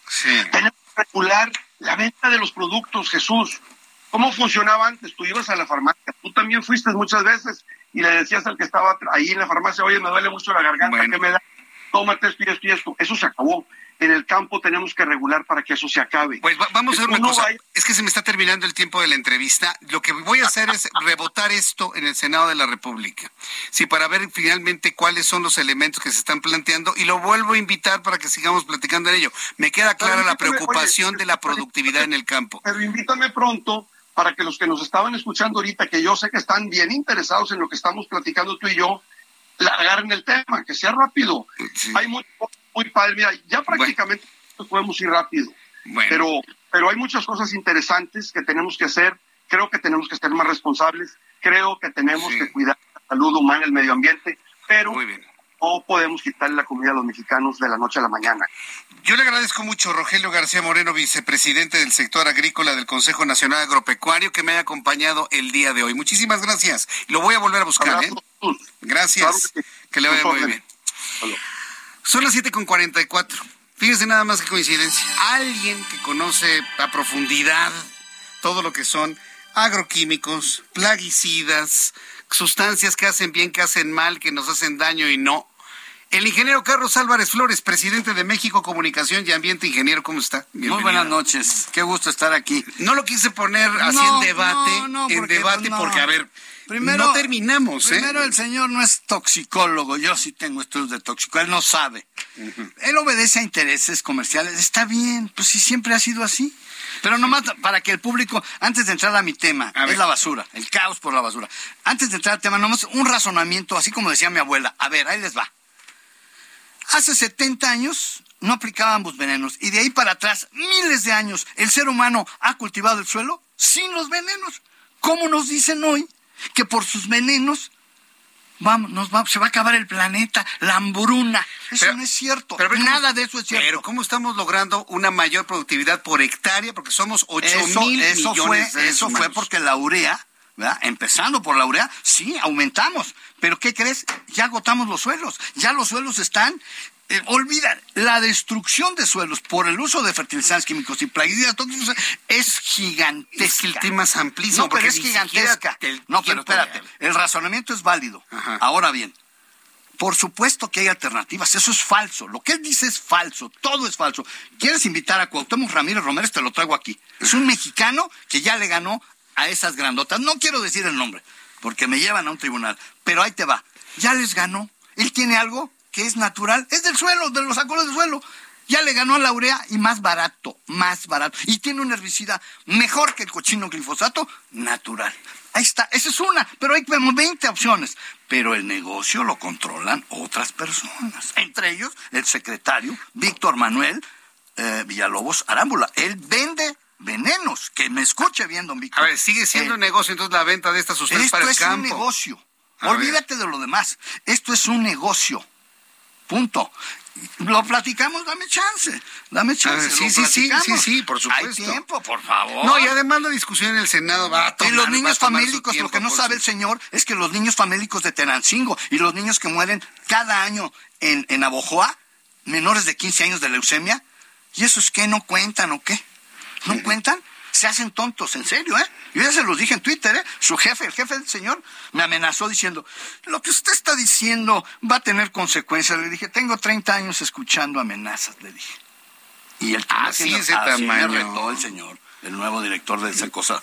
Ese es un disfraz, hombre. El Consejo Nacional Agropecuario lo manejan las grandotas. Punto. Y se acabó. Y ellos son empleados de todos ellos. Punto. Y la COFEPRIS obedece todavía a ellos. Todavía. Aquí, el punto es que parece que no hay un punto medio, ¿no? Porque por un lado quieren quitar todos los agroquímicos. Vamos a quitarlos. El mundo va hacia allá. No se puede detener eso. Pero la salud. Tiene que ir matizado, ¿no? tiene que ser un. Pues es lo que plantea la iniciativa que ya hecho. ¿Sabes quién se vendió ahorita con ellos? ¿Quién? Ricardo Monreal. Me decepciona Ricardo Monreal. ¿Por qué? Porque él fue el que promovió la de economía circular, que por cierto está detenido en la Cámara, y seguimos con el mugreo de la basura. Pero déjame entrar a lo mío. A ver, adelante. Rápido. Digo, Vamos a seguir hablando. de esto. Invita a Cuauhtémoc Ramírez Romero. Y nos va a hablar de esa opción natural. Por supuesto, y te va a decir cómo les ganó y en cuántos años y cómo es que ha resuelto el problema. Ya le vendió 5 millones de litros a la 4T. La 4T es ambidiestra, tiene los de a favor y los en contra. Ahí mismo la Secretaría. eso, eso, me gustó. Ahí está. se llama Víctor, se llama Víctor Suárez. Le mando un saludo a don Víctor. Muy bien. Yo estoy en contacto con él. Bueno, lo vamos a invitar. Y también invita a Víctor. invita a Cuauhtémoc Ramírez y a Víctor Suárez. Invítalos aquí. Es más, aquí que vengan y yo vengo. Y hacemos una y que nos hablen el todos y que hable el gallo ese de... Y le damos, pero hasta con la botella todos. ¿Por qué? Nos podemos Porque no tienen razón. hora. Porque no tienen razón. Nos quieren asustar. Quieren No es cierto. ¿Sabes por qué están enojados? ¿Por qué? Porque este presidente, el señor López, les quitó todo el apoyo a los grandes productores agrícolas, se lo está dando a los micros. Ese es en el fondo lo que les duele, ese dinerote que había en el campo, que se quedaba en las organizaciones y en los líderes de todos esos señores. Pero eso es otro tema. A ver, bueno. Ya hablaremos luego. Pero nomás déjame decirte, es algo muy grave que está pasando en el Estado de México. Calimaya. Calimaya. Oaxaca es un caos, ¿eh? Oaxaca es un caos. ¿Y Calimaya? En Calimaya, Estado de México, Sí. hay un, ¿cómo se llama el señor, el, el presidente que está? No más, o sea, no tiene vergüenza el presidente. Ahí lo tienes. ¿Cómo se llama? Ahí está. A ver, a- a- aquí lo tengo, aquí lo tengo. Ahí está, espérame. Aquí Es que usted es más veloz con el teléfono te celular que yo. A ver, Oscar ingeniero. Hernández Mesa no tiene vergüenza. Ajá. autorizando un relleno fuera de la ley. Te voy a decir por qué. El Estado de México sí se ha estado preocupando un poquito. Hicieron regionalización. ¿Sabes qué dijeron? Vamos a poner rellenos en regiones. Y Sí. donde haya rellenos ya no puedes poner otro. Ah, pues don Oscar Hernández les dieron un billete y autorizó este mugrero que está ahí en la foto. Ahora bien, ¿quién lo autorizó? Se llama Nicolás, un funcionario corrupto. A ver, aquí me mandó la foto. Sí, Sí, eso es del, del señor, del corrupto presidente. Pero el otro corrupto se llama Nicolás Mendoza Gutiérrez, director general de Ordenamiento Ecológico e Impacto Ambiental de la Secretaría de Medio Ambiente. Y este es un llamado al señor que ya se va. Y yo digo que por eso, por eso está pasando esta corrupción, porque ya se va don Alfredo del Mazo. sí, Pareciera que está contento. Pues va a ganar Morena, ¿sabes que no va a haber alianza? Pues dicen que no. Acaban de anunciar la alianza el día de hoy en el Estado de ¿siempre sí? México. Que sí. Ah, bueno. Hablé hasta con el diputado Ah, Cházaro. Bueno, bueno. Entonces, bueno, pero Dice a que lo- sí van. Pero lo que voy es a esto. A ver. Don Nicolás Mendoza, yo creo que tuvo muchas razones para autorizar un relleno donde había otro. ¿Y sabes qué? Lo puso a dos kilómetros. Y la nueva regla de la regional dice que a menos de cinco no debe haber otro. Pero eso no es lo grave. Ya no hay relleno. Se llaman centros de manejo integral de residuos. Lo que yo he estado aquí peleando 20 años, el Estado de México ya lo puso en una norma técnica estatal que casualmente Pues Nicolás no la bueno, vio. pues, no, pero no, Nicolás, el que autorizó, no la vio y el presidente no la ha leído. Y es el que se pone las membranas y Ah, todo eso que usted me no, dijo. pero, todo pero eso. Espérame, no. Pero ahora ya vamos a cambiar, vamos a separar y a reaprovechar. Composta, los reciclables y los no reciclables, pues a las cementeras, a convertirlo en energía o vitrificación. Ya viene la vitrificación. Vitrificación. Ya o sea, ya me olvido de la Ya viene. termovalorización. No, ya no, viene la vitrificación. Pero eso no, no, ya eso te lo tengo como exclusiva. Rebasadísimo Bueno, estoy yo. va a ser la vitrificación. Y no nos va a costar. Ah, Eso es lo eso, más es- bonito, eso está más interesante. Porque doña Claudia dijo, es que es muy cara la, ¿La vitrificación? termo, La termo. Ah, la "Es termo. Muy caro, no, eso no. Pero va a llegar otra y no, es- no nos va a costar. Fíjate. tenemos que increíble. ver esa- Vamos a tecnología. eso. Muy bien. Pero bueno, a lo que voy es a esto. Ya para terminar. Tijuana ha gastado en 17 años 1.400 millones de pesos a una empresa privada y tiene un tiraderote. Cimepro, desde que ya hablé aquí de Monterrey, que gana 235 millones de dólares, es un tiraderote con el gobierno. Timsa en Cancún lleva 800 millones por tener un tiraderote y el señor, en paz descante, el ingeniero Abed, se metió 2 mil millones en Puebla por tener un tiraderote. Entonces yo digo, ¿Y por qué permiten eso los presidentes? Porque también los presidentes reciben la propina. ¿Me explico? Porque aquí todo es con propina. Y que me diga un político que no, que A me ver. hable uno. Uno que me diga, yo nunca he pedido el diezmo. Bueno, ya no es diezmo, ahora piden hasta el 20%. Hasta el 20%. Entonces, todos los presidentes corruptos de este país tienen empresas privadas que tienen unos mugreros y les pagan un dineral a cambio de cash, acuérdate. Y yo pensaba el que rey la del cash, acuérdate del Ya, rey del cash. Y, y fíjese, yo que pensaba cash. que la, que la basura era un negocio de los sí. pepenadores. No, bueno, Ah. ellos pobrecitos. Sí. Es una ellos deben estar incluidos en las nuevas soluciones. Eso sí. De- de- deben estar, Pues ¿no? claro que van a estar. una situación no se trata de ingeniero. Se trata de meterlos al nuevo sistema de separación y aprovechamiento con sueldos decorosos y no en la porquería como están hoy en los tiraderos. Te voy a conseguir fotografías de todos, de Tijuana, de Cancún, de Oaxaca, no, Oaxaca siguen. ¿Sabes cuántas toneladas ya llegaron ahorita? Ya van siete mil. Nos escuchan en Oaxaca, Heraldo Siete este mil momento. toneladas tiradas en Oaxaca. ¿Sabes por qué? Porque los del sindicato dicen, pues ¿para qué las recojo? No tenemos dónde tirarlas. Fueron a meterle a don Miguel Barbosa. Allá en Puebla, Ya, ya están reviró, Miguel, ya reviró, dijo, no vamos a aceptar. Y tienen razón. Cada quien se come su mugrero. Y. Oaxaca es una vergüenza. Ojalá que don Salomón Jara, el señor gobernador electo de Morena, pueda resolverlo. ¿Sabes cómo se va a resolver? ¿Cómo? Tiene que hablar con el señor López Obrador, ni modo. Ya sé que el señor López está muy ocupado con otras Pero, cosas. pero, a ver, ¿qué van a hacer con la basura? ¿La van a pero- poner en órbita Pero o tiene que intervenir el presidente. ¿Por qué? Porque la que tiene clausurado el tiraderote ese de Sachila que yo denuncié hace 12 años es la Entonces, pues ni modo. Esta que sigan este violando. programa, ¿verdad? Hace 12 años, sí. Que sigan violando la ley, sí, ni modo. Que sigan contaminando el suelo, subsuelo los acuíferos, porque no tienen salida hoy los oaxaqueños. Es una lástima. Los oaxaqueños. Muy es bien. una vergüenza. Pero bueno. Seguimos hablando de de plaguicidas, plaguicidas, claro. agroquímicos. Tengo 20 de Es- toda la vida. Está la discusión sabrosa en el Senado de la Ya te dije, República. Cuauhtémoc Ramírez Moreno y Víctor Suárez, por bueno, favor. muy bien, nos ponemos de acuerdo y lo platicamos. Vale. Me quedan unos segundos para despedir. Gracias, ingeniero. Buenas noches. El ingeniero Carlos Álvarez Flores, presidente de México Comunicación y Ambiente, me despide esta noche. Está lloviendo. Les agradezco a todas las personas que lavaron su coche y que está lloviendo en este momento. Mañana, Heraldo Televisión, canal 8.1 a las 2 de la tarde con su servidor Jesús Martín Mendoza. 6 de la tarde, Heraldo Radio en todo el país y en los Estados Unidos. Gracias. Buenas noches. Esto fue Heraldo Noticias de la tarde con Jesús Martín Mendoza.